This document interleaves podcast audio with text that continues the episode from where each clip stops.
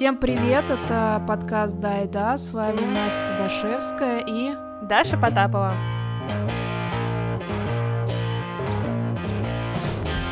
Это вторая часть эпизода про наш доисторический интернет. И с нами снова записывается Ян Дашевский. Все еще, я бы даже сказал, да. В первой части мы поговорили про Аську, про форумы, как мы на них общались, попытались немножко переосмыслить опыт начинающих пользователей интернета. В этом эпизоде поговорим про то, как люди общались в социальных сетях, какие они были в самом начале. В каких социальных сетях вы были зарегистрированы? Мои одноклассники сидели на одноклассниках, но я не могла туда попасть, потому что туда можно было только пользователям, у которых э, была почта оформлена на Mail.ru. А у меня не было доступа, потому что это внешний интернет, российский. Я сидела на Я-народе. Потом у меня появился внешний интернет. Я уже повзрослела. И одноклассники мне были уже не так интересны, мне уже было насрать, что мои одноклассники на одноклассниках. И я зарегистрировалась в ВКонтакте, в MySpace, потому что у меня была подружка Эма, а, там сидели Эма-девочки и общались с, с иностранцами и тоже с морями с разными, вот, с неформалами.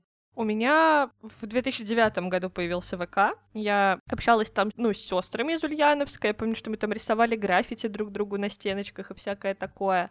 В какой-то момент, ну, безусловно, это был уже там девятый класс примерно. В это время уже там у многих моих одноклассников были свои странички. Мы там с подружками общались. Мгм. А, у меня был вокально-хореографический там типа кружок. Я там общалась с подружками.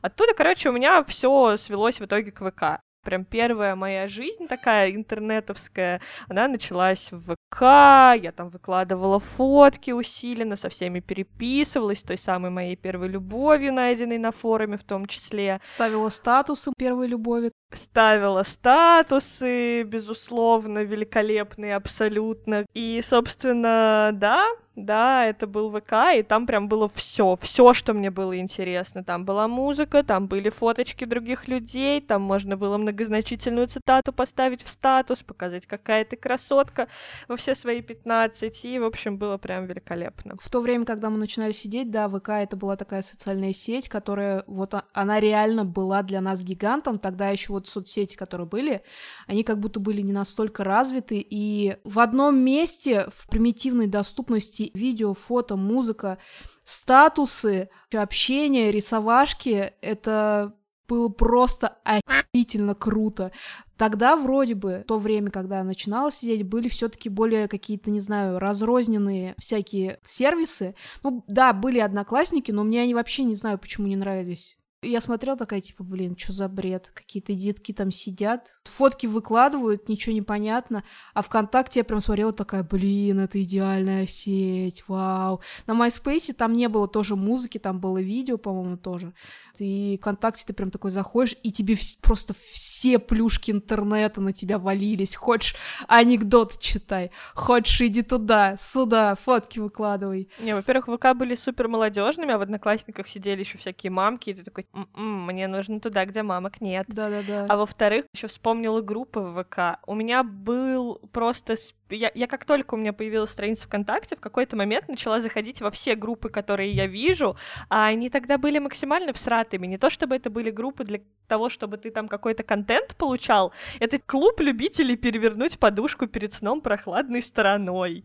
Или там клуб любителей лопать пузырчатую пленку. Я такая, да, это я. Мне туда надо. Ну да, себя нужно было к чему-то в интернете причислять и какую-то репрезентацию. И когда заходишь к человеку на страницу, там было написано, в каких он группах состоит, такой, нифига себе, вот это да. Яна, а как, с чего начался у тебя этот путь в социальных сетях? Ой, я заходил во все социальные сети и регистрировался везде. У меня был аккаунт на любом прикольном сервисе. Одних только блоговых платформ у меня было штук пять. Но я не, не вел э, дневники на них на всех, естественно. То есть у меня был дневник на Tumblr е, у меня был дневник на LiveInternet е, у меня был дневник на LiveJournal е, у меня был дневник на Я.ру, у меня был даже аккаунт на моем мире. Там Mail овская такая была архивная соцсеть. Да-да-да. ВКонтакте появился одним из последних. Э, Помню, были какие-то предтечи Твиттера. Но это, наверное, копии Твиттера, просто русскоязычные. Даже название уже не помню, они максимально были тупые, всратые и копировали твиттер от и до. Там был какой-то твиттер, на котором твиты отображались на хронологическом таймлайне даже. И логотип там тоже была синяя птичка. Была какая-то социальная сеть для фотографов, где можно было выкладывать свои фотографии. Я тогда увлекался фотографиями, подарили фотоаппарат. Я ходил, снимал насекомых, природу, асфальт, стены кирпичные, ручки старые на дверях. Вот, и все это выкладывал.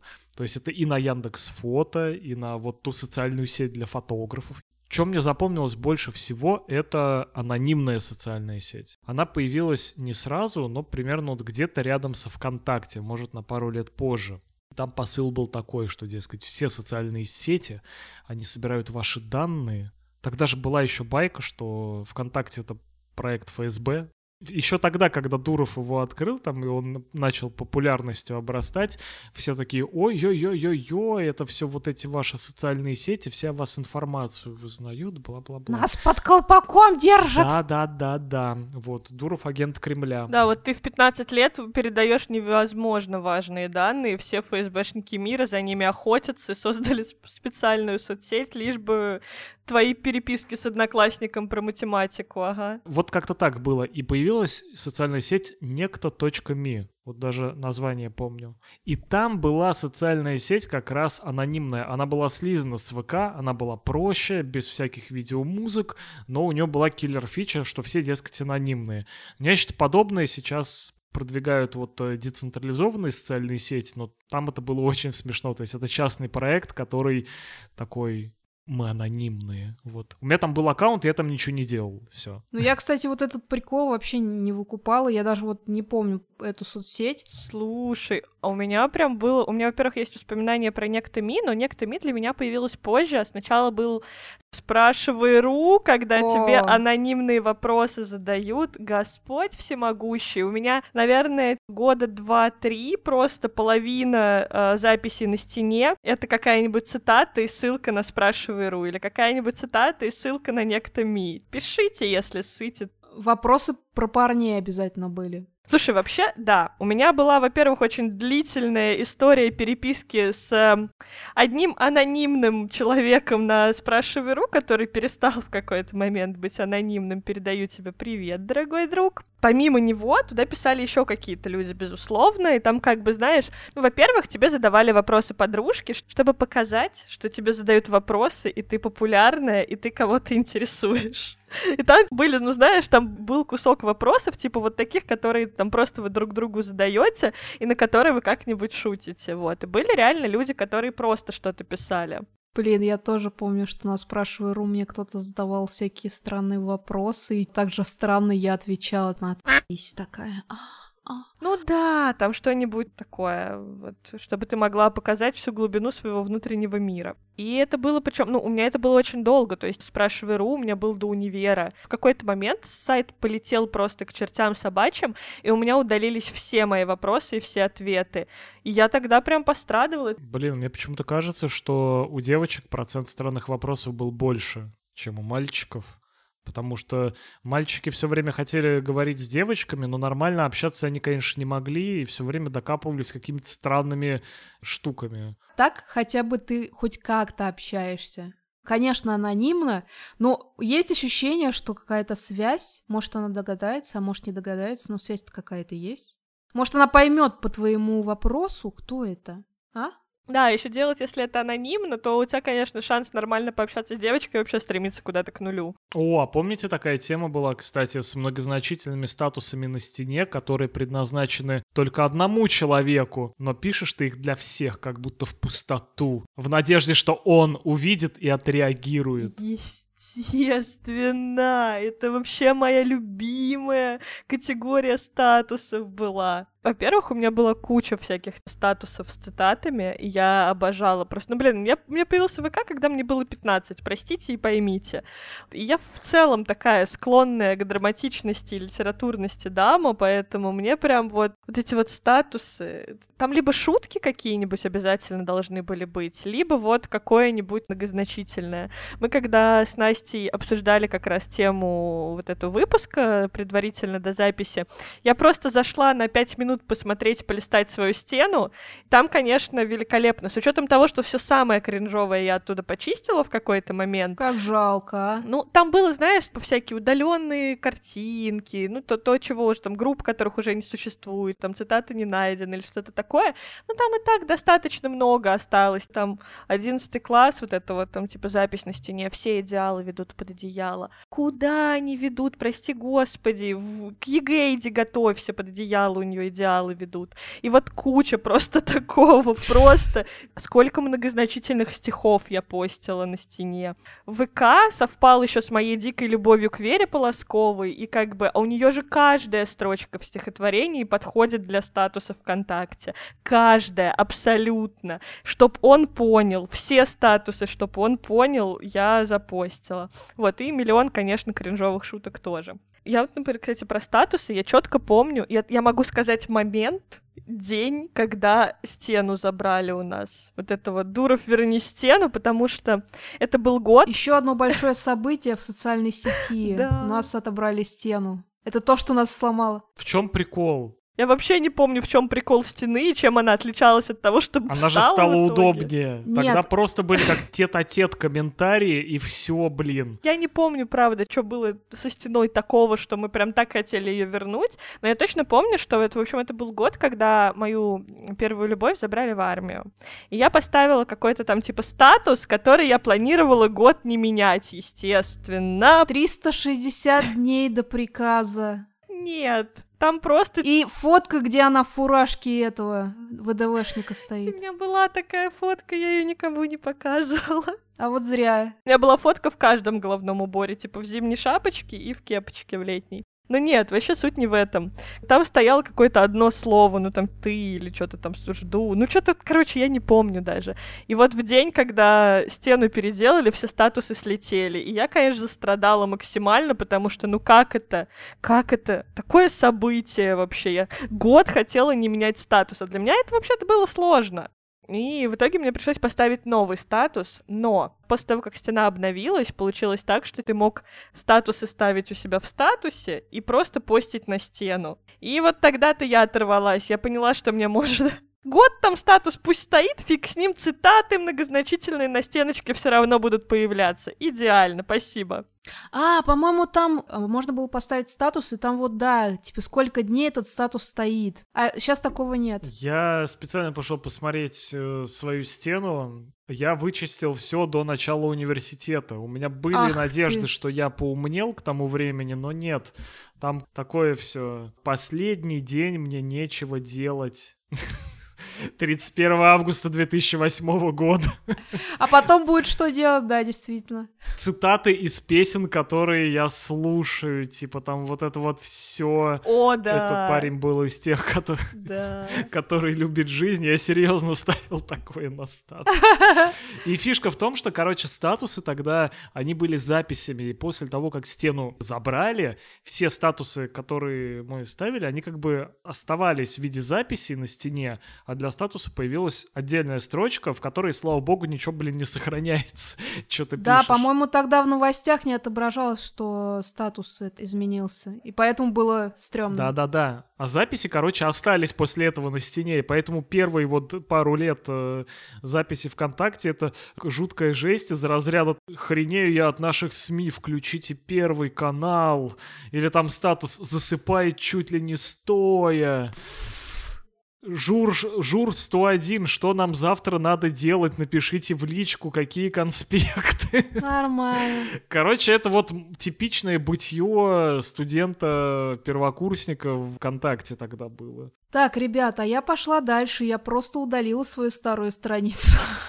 Воу. Я э, вела страницу, у меня были на ней фотки и где-то до, наверное, до первого курса, до середины у меня была эта страница, а потом я просто удалила страницу, и у меня ничего не сохранилось. Но потом я нашла старые фотографии, где-то они на дисках жестких. Поэтому я помню, что там были статусы из разряда «Послушайте, ведь если звезды зажигают, значит, это кому-нибудь нужно?» Значит, кто-то называет эти плевочки жемчужиной. Но на Яру я просто отрывалась. Я брала самые блядские романтические цитаты, ставила их, еще и с ошибками писала. Я тогда страдала по своей тоже первой любви. И там такой парад был. Это когда, по-моему, в одиннадцатом-двенадцатом году. Короче, это закрылось не так давно, лет восемь назад, и я посмотрела перед закрытием «Я народа», что у меня там было, и очень хихикала с того, как какие потрясающе драматичные цитаты я любила. Знаете, а мы вот с такой радостью обсираем себя скольки-летних? 15-летних назад или, или как? Мы прошлых себя так подкалываем, как будто сейчас не мы постим э, мемы с э, собаками, смотрим тупые тиктоки и в среду кидаем картинки с жабами. То есть я более чем уверен, что еще спустя 15 лет уже это будет казаться зашкваром. Не-не-не, слушай, я не думаю, что то, что мы там цитаты какие-то писали, это зашквар. Просто это интересно с той точки зрения, что тогда, когда мы ну, начинали сидеть в со- социальных сетях, как такового паттерна поведения в соцсетях его вообще нигде не было. И ты на ощупь, анализируя там страницы своих друзей и людей, которые тебе понравились, ты выстраивал вот свой образ и я сейчас смотрю, и это смешно и интересно. Мы, не зная, как это должно быть, вот такими интересными инструментами пользовались, чтобы себя как-то репрезентовать. Ну так и сейчас люди ими пользуются, просто мы уже не пользуемся. Понимаешь, сейчас уже есть какой-то паттерн поведения в социальных сетях, и ты такой, вот если я хочу, чтобы обо мне думали вот так, я сделаю страницу такой, загружу туда такие-то фотки, закину тогда такую-то музыку.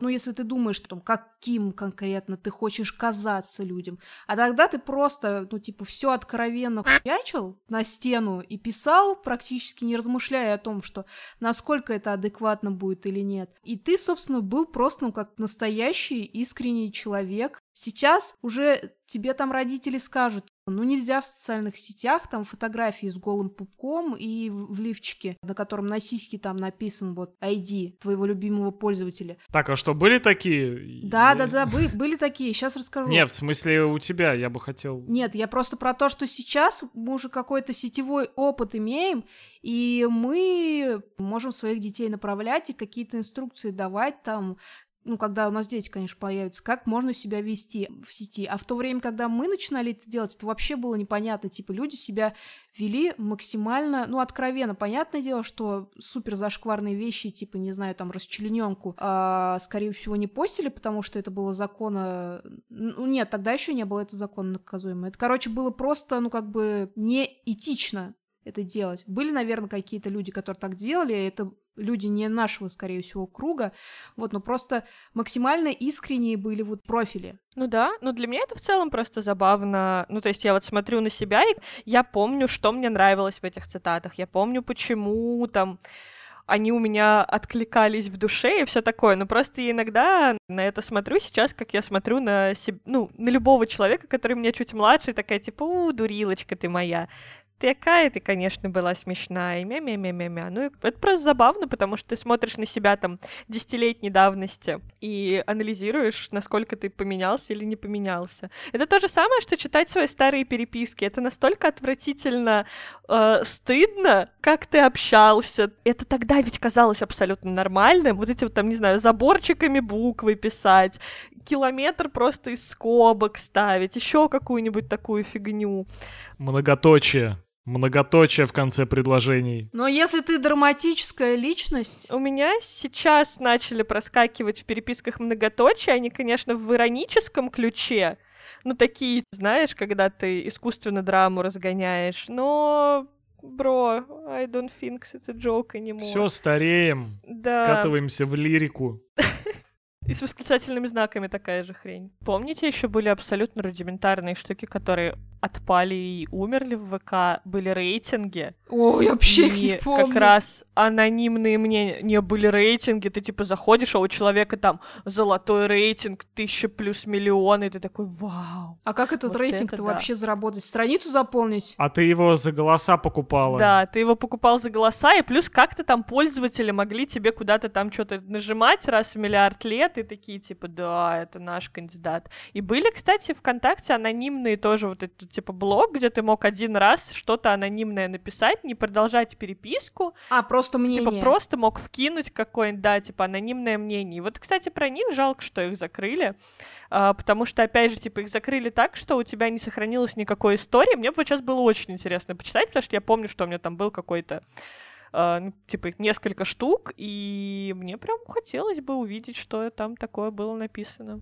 Если ты скучаешь по такому, по такому сейчас, то там есть какое-то мини-приложение неофициальное, и через него можно задавать вопросы и отвечать в историях на них. Я пару раз постил, и мне до сих пор кто-то пишет вопросы, и там что-то какие-то странные вопросы из разряда «Какая любимая игра? Какие девушки нравятся?» Такой, чё, блин? Нет, мне максимально, мне максимально интересно именно вот топы читать. То, что это было там в, в девятом-десятом году, просто, ну, это сумасшедший весело, я думаю, могло бы быть. Ну, жаль, конечно, что это не сохранилось. Так же, как и спрашивай.ру. Все мнения обо мне интернет стер. Надо было скрины делать. Надо было выкачивать все данные, выгружать и все такое прочее. Я пыталась, я пыталась посмотреть в веб-архиве недавно. Мне что-то вступило в голову, я такая типа, блин, а вдруг в веб-архиве сохранилось, сохранился адрес моей страницы на спрашивай.ру? Но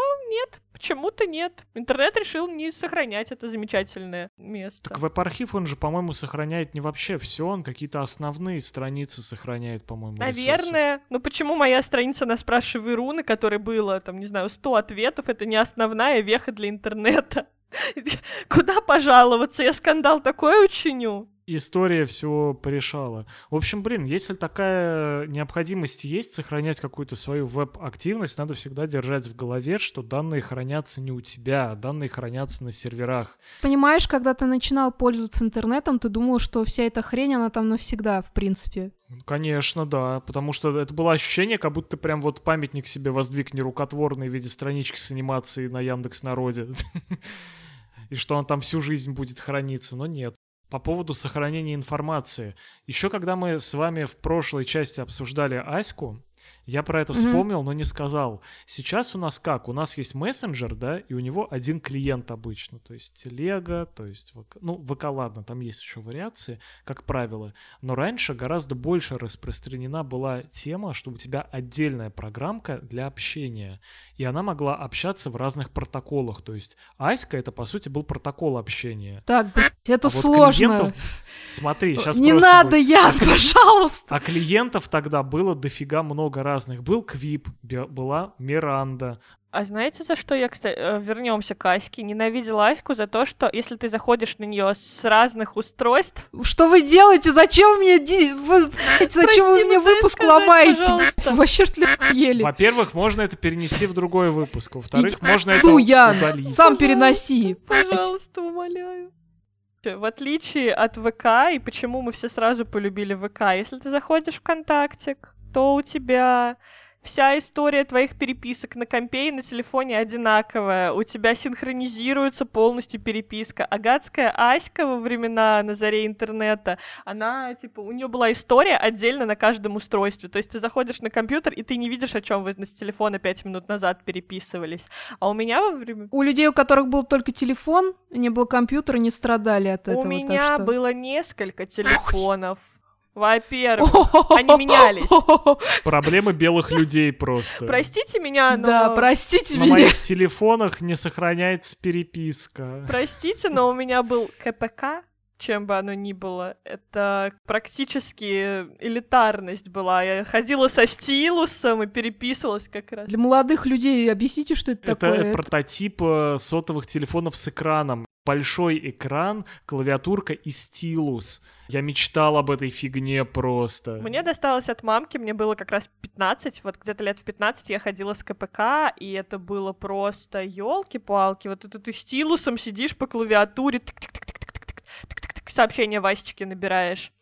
Вот. А потом мне купили, типа, телефон, слайдер. Вау обожала просто. Типа, была самая модная девчонка в школе. Я ёбающий брод. У меня нихуя этого не было. Мне все по наследству там от кого-то доставалось, так что...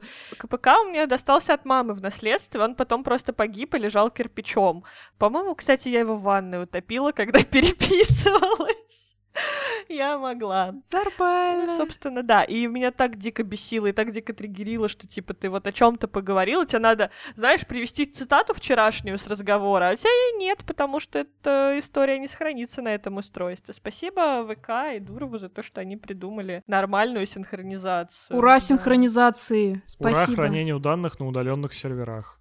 Ура! Я помню, что э, когда появился интернет, ну это не про ВК сейчас будет. Вот немножко отступление такое. Когда появился интернет, появилась возможность смотреть, э, собственно, разный контент, которого не было по телевизору. Я помню свои первые мультики Happy Tree Friends, и ты просто смотришь, там он такой сочный, яркий, такой агрессивный, такой злой, вот прям мясной, и такой смотришь, типа, нихера себе какое откровение жестокое. Такой, чего? Как вообще такое возможно? Кстати, да, Петербургский суд недавно запретил эти мультики к распространению и показам официальных платформ. Happy Tree Friends — организация, запрещенная на территории Российской Федерации. Да-да-да.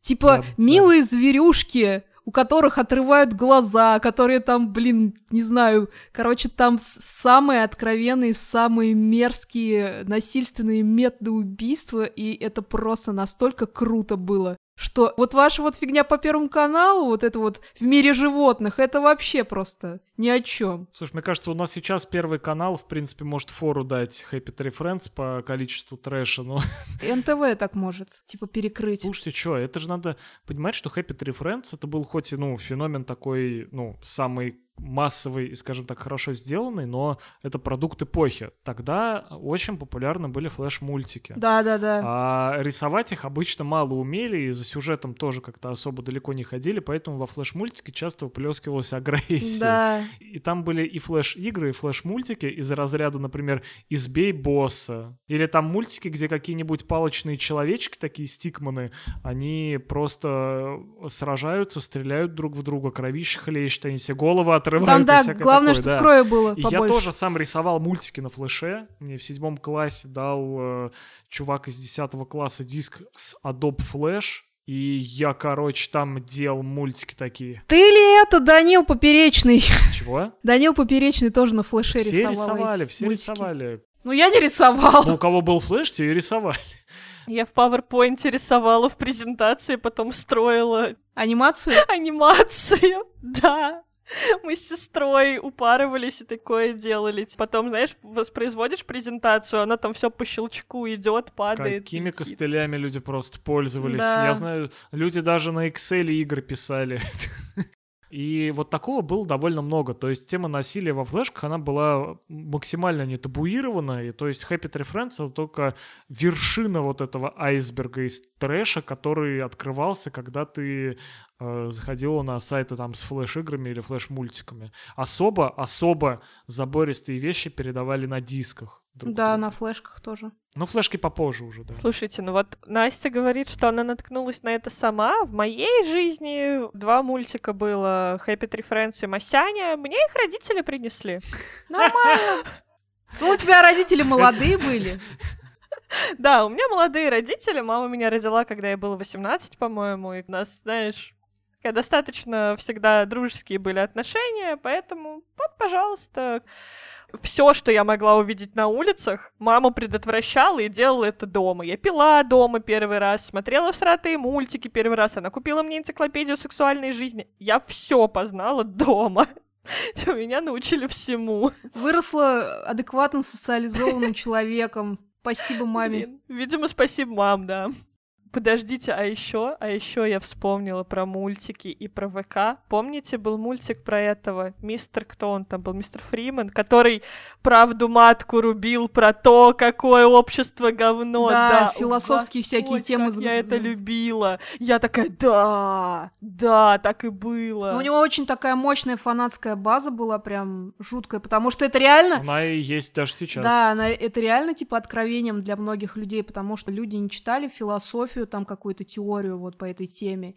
И появился вот такой мультик, который буквально у тебя там какие-то мысли, которые есть в голове об обществе, о людях, ты их вращаешь, и у тебя буквально с языка сняли это и сделали про это мультик. И это настолько охеренно было. Ты об этом думаешь, и про это есть мультик. Сейчас эта штука, которая, знаете, такая сама собой разумеющаяся, а в то время это было вот прям вообще, типа, удивительное что-то. Мне кажется, что сейчас аналог этого — это всякие конспирологические видео в ТикТоке. Так, подожди, не-не-не-не-не, ты что такой, мыслишь о том, что нами управляют масоны, это-то-то, не-не-не, там другое, ну, у тебя есть какие-то темы, ну, философские какие-то размышления в голове есть, и вот им дают ход при помощи вот этого мультика. Там просто есть определенный взгляд в этом мультике, как бы, который, понятное дело, создатели продвигают. Просто он немножко граничит вот с такими вещами, как мне кажется. Может, надо пересмотреть. Мне больше нравится, в что эта идея превратилась в итоге. То есть проект как бы вроде бы умер, но он периодически там воскресал, на деньги спонсоров появлялись новые видео. Но последнее, что я слышал о мистере Фримане, это то, что они там собирались свою электронную валюту делать и то ли продавали паспорта э, этого виртуального государства, в котором, короче, лучшие люди мира сего будут жить. Не знаю, как эта идея дальше как бы пошла или нет, но мне нравится, что продукт развивается. А знаете, какой мультик до сих пор жив и развивается и выходит? Масяня. Масяня. Масяня. Я с Масяней познакомилась не через интернет. А, я, наверное, в классе во втором или в первом посмотрела его на кассете. Ну, пиратская кассета. Там была кассета с первым сезоном написано «Первая жизнь», второй сезон — это вторая жизнь Масяни. Естественно, второй сезон Масяни был интересным, потому что Олег Куваев наконец разогнался и какой-то более, как сказать, более ассоциативно понятный юмор для ребенка был, потому что вот в первый он прям абсолютный артхаус для ребенка был. Ты смотришь и что-то там примерно понимаешь, ну как-то не всегда. А вот вторая жизнь, второй сезон, ты уже, ну, в принципе, выкупал, в чем прикол. И, а потом я в третью посмотрела уже вот как раз в интернете скачивала, смотрела. И вот до сих пор выходит серии, алло. И клевые ведь. Куваев мощь, Куваев хорош. Даша, у тебя как с Мася не получилось? Ну вот я говорю, родители. А, да, у тебя мама у принесла. меня мама, мама приносила. Причем я не помню, ну, как бы целенаправленно мне их показывали. Я просто их нашла и такая, родители смотрят, я тайком тоже посмотрю. То ли мы как бы это все делаем. Ну, у нас вообще такая, знаешь, семья, которая принимает неверные решения о том, что с кем посмотреть, потому что я уже, будучи взрослым человеком, первую серию Игры престолов решила посмотреть с папой. Нормально. Как бы, поэтому я не удивлюсь, если Масяню просто, а, ну, мультик давайте с Дашей посмотрим, нормально будет. Блин, кстати, в Масяне ничего такого там, какой-то жести абсолютной не было, там просто, ну, как бы это мультик для взрослых, и, естественно, там было много вещей, которые ребенок просто не понимает. Может, ассоциативно какие-то вещи, ну, примерно ощущает, но в большинстве своем, вот я пересмотрел, когда уже была полноценным взрослым человеком, в смысле мне было лет 21-22, я пересмотрела первую, вторую жизнь и такая, ни себе это я в детстве смотрела? Серьезно? Офигеть, как это вообще возможно? Над чем я там смеялась, я не понимала в детстве. Когда я пересмотрела, просто такая, блин, это удивительно, конечно. Блин, я не пересматривала, кстати, во взрослой жизни. Я как самый главный этот интернет-дайвер экскаватор по всяким архивам, э, расширю опять горизонты. Короче, Масяня была крутой, но она была не единственной. Во-первых, у Куваева было еще два проекта, ну, как минимум, которые имели какую-то относительную популярность. Первый — это около молодежный мультос, э, типа йоу, скейтбординг, дискета, рэп, вот, э, который назывался, по-моему, «Шесть с половиной» или «Пять с половиной». О, я, кажется, что-то помню, но не смотрела это. А второй мультос Куваева, он у меня в сердечке надолго, это магазинчик Бо. Я тоже его смотрела, но он для меня был сложнее. Сложнее Масянь. Он был определенно сложнее, то есть он был по принципу ситкома уже построен, то есть как и Масяня позднее уже, но Масяня изначально была больше про какие-то гэги одиночные, а тут были именно ситуации с каким-то сюжетом, достаточно большим. Мультосы про магазинчик Бо, они были гораздо больше и гораздо на более серьезную тему. То есть я помню, там были офигенные э, мультосы, например, где этот фиолетовый заяц придумывал свою религию и потом распространял ее по миру, а ребята его помогали. Ну и как бы все это расходилось еще на цитаты. Это было очень классно, очень хлестко, очень метко. А еще было много других всяких студий, типа Анимульт, может, вы видели что-нибудь такое и прочее. Не, не, я знаю, что была полулитровая мышь, но я ее не смотрела. Я знаю, что другие люди, которые существовали в то время в интернете, обожали этот мультик. Я просто смотрю, такая, ну, как-то примитивно нарисованная мышь, и чё? А сегодня посмотрела и такая, блин, капец, это ужасно смешно и тупо. Но он, кстати, иностранный, насколько помню. Да-да, он американский, да. по-моему. Э, он, он не наш. С озвучкой Пучкова вроде, может и нет. Насколько сильно изменился интернет для вас? Вот начало пользования и нынешний момент. И когда я начинала сидеть в интернете, я ничего особо от него не ждала, не искала и не хотела. И он как бы, ну, был и был. Есть ты, пожалуйста у меня не было паттерна какого-то с любым вопросом лезть в интернет. Раньше я всю информацию искала, ну, из всех доступных источников, там, спрашивала, звонила. Ну да, книги да, в да. библиотеку, да. там, с родителями, да. В книжках смотрела, еще где-то. А теперь все, вообще все твои потребности, все твои вопросы закрываются просто гуглением. Мне на самом деле в голову пришла аналогия. Вот мы с вами из Тольятти. Тольятти — это молодой город, который в 50-х годах начали строить, да? На основе Ставрополя, и... старого города. Да, но по сути, в на... вот на месте города из трех огромных районов раньше было просто поле, огромная дорога вдоль леса и пара домов на почтительном расстоянии. Иди куда хочешь, народу мало, вокруг э, бесконечное поле возможностей. Со временем э, на этом поле Э, было построено множество домов, высажено множество деревьев, понаставлена куча заборов.